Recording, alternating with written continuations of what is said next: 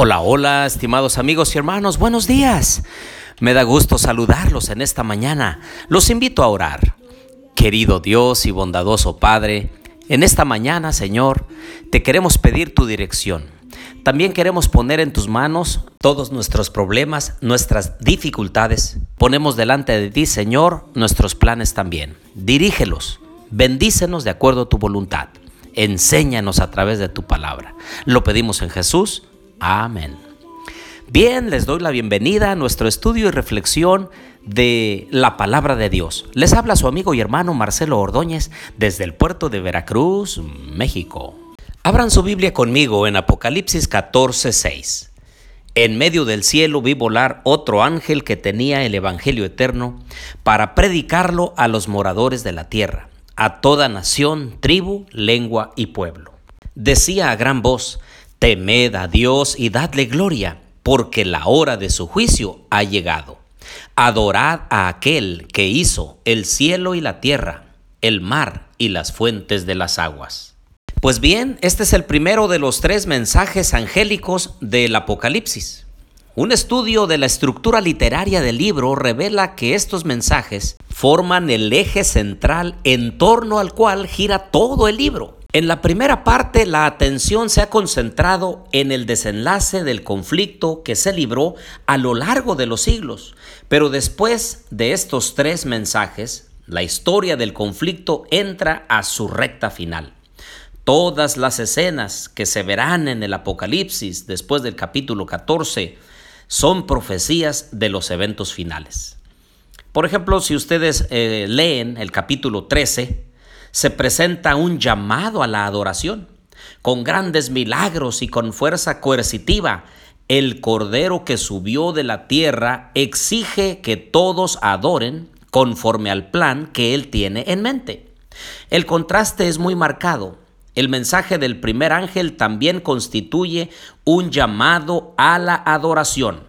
Aquí el Cordero que descendió del cielo llama a todos a la verdadera adoración en la cual se adora a aquel que creó todas las cosas.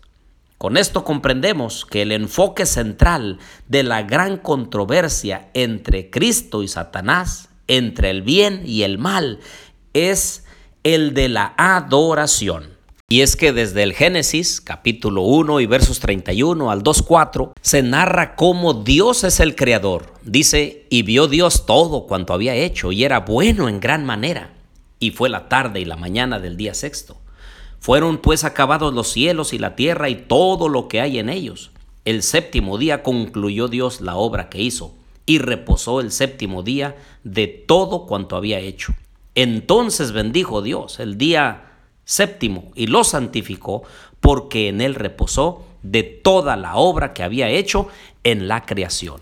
Así es que él era el Dios creador, era el único digno de ser adorado, pues era el creador de todas las cosas. También en Éxodo 20 del 8 al 11 vuelve a repetir las mismas palabras de Génesis 2 del 1 al 4. Y asimismo la última invitación que hace Dios al mundo es un llamado a adorar a Dios como creador porque dice, adorad a aquel que hizo el cielo y la tierra, el mar y las fuentes de las aguas.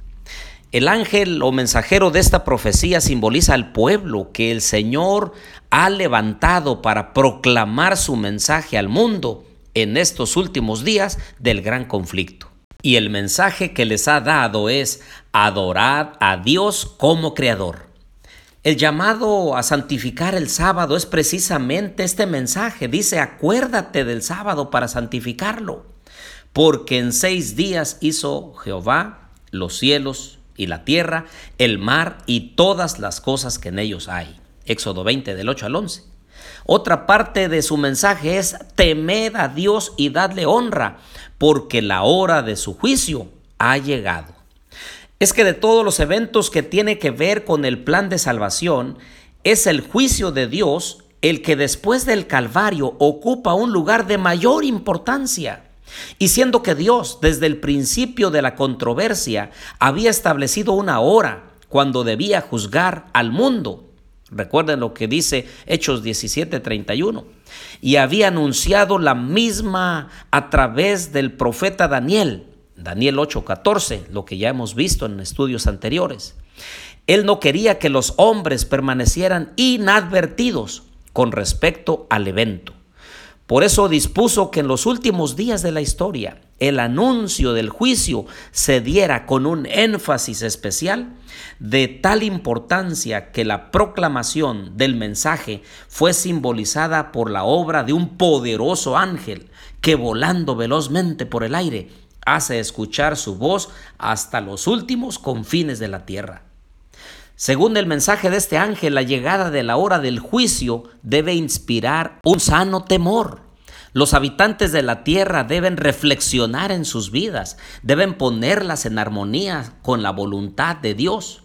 Pero además, el anuncio del juicio debe ser motivo de regocijo y alabanza, pues el juicio significa que Dios se ha levantado para vindicar su santo nombre y para levantar el oprobio de su pueblo, tal como lo expresan las palabras de Apocalipsis 6:10.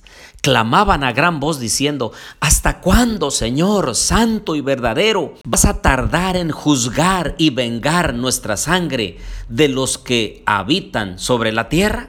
El mensaje del primer ángel, tocante a la llegada de la hora del juicio celestial, empezó a anunciarse en los años antes de 1844, cuando el Señor levantó a hombres y mujeres en distintas partes de la tierra para proclamar que la hora de su juicio ha llegado. Como vimos en el audio de ayer, muchas de estas personas que proclamaban el mensaje equivocaron el lugar en donde debía realizarse el juicio, creyendo que sería en la tierra. Pero en cuanto al hecho de que el juicio estaba por empezar, estaban en lo cierto. Y el mensaje que ellos anunciaron sirvió para llamar la atención de miles de personas al juicio de Dios. Y es que es el propósito de Dios que este mensaje deba escucharse con una voz que va en aumento hasta el día de la segunda venida de Jesús. Y este pueblo que ama la verdad sobre todas las cosas, denunciará también la situación confusa en el mundo religioso de nuestros días con las palabras del segundo ángel que será nuestro estudio del día de mañana. Mientras tanto, debemos decir que el llamado a temer a Dios no es un llamado a tenerle pavor o miedo de destrucción, sino de reverenciarlo, de respetarlo, de ponerlo en primer lugar. Pero también implica tenerle miedo para aquellos que no lo toman en serio. Porque aquel que no recibe a Jesús como su Salvador personal, delante del juicio entonces no tendrá quien justifique su vida. Miren lo que dice el Salmo 111. Alabaré a Jehová con todo el corazón en la compañía y congregación de los rectos. Grandes son las obras de Jehová, buscadas de todos los que las quieren. Gloria y hermosura es su obra, y su justicia permanece para siempre. Ha hecho memorables sus maravillas, clemente y misericordioso es Jehová. Ha dado alimento a los que lo temen, para siempre se acordará de su pacto.